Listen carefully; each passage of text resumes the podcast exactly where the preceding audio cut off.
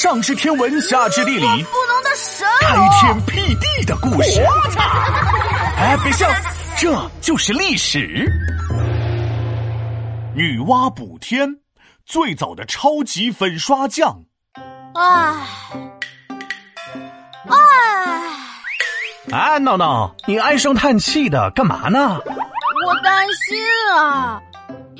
天塌下来怎么办？呵呵，你这是杞人忧天，天怎么会塌呢？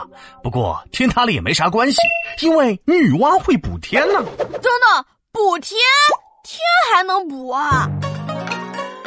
话说，女娲造完人以后，突然有一天，咔嚓一声，支撑天空的四根大柱子断了，天空裂了一个洞，眼看着就要塌了。那家伙是嘁里咔嚓崩的稀碎呀！啊，这天也太脆弱了吧！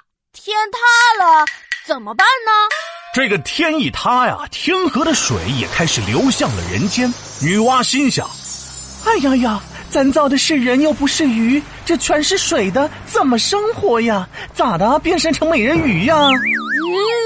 我可不想变成美人鱼闹闹。哎，你别说啊，这女娲可比你还着急。她赶紧从大海里找来了一只神鳌，神鳌呢就像一只超级大乌龟。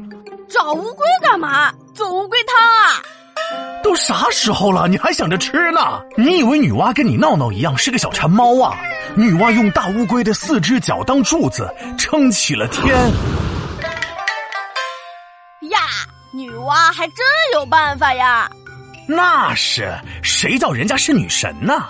接下来就是修补天空了。女娲找到了许多五色石，把它们融化成了液体，像刷房顶一样刷刷，开始修补起了天空。他是一个粉刷匠，粉刷本领强。我要把那碎天空刷得更像样。哎呀妈，你这歌吓我一跳啊！啊，对，就是这样的。女娲修补好了天空，大地恢复了平静，人们又过上了幸福的生活。天哪，女娲真的是太厉害了！我也要向女娲学习，鼓掌。你也要学女娲无私奉献的精神吗？不不不，我要学习她高超的粉刷本领。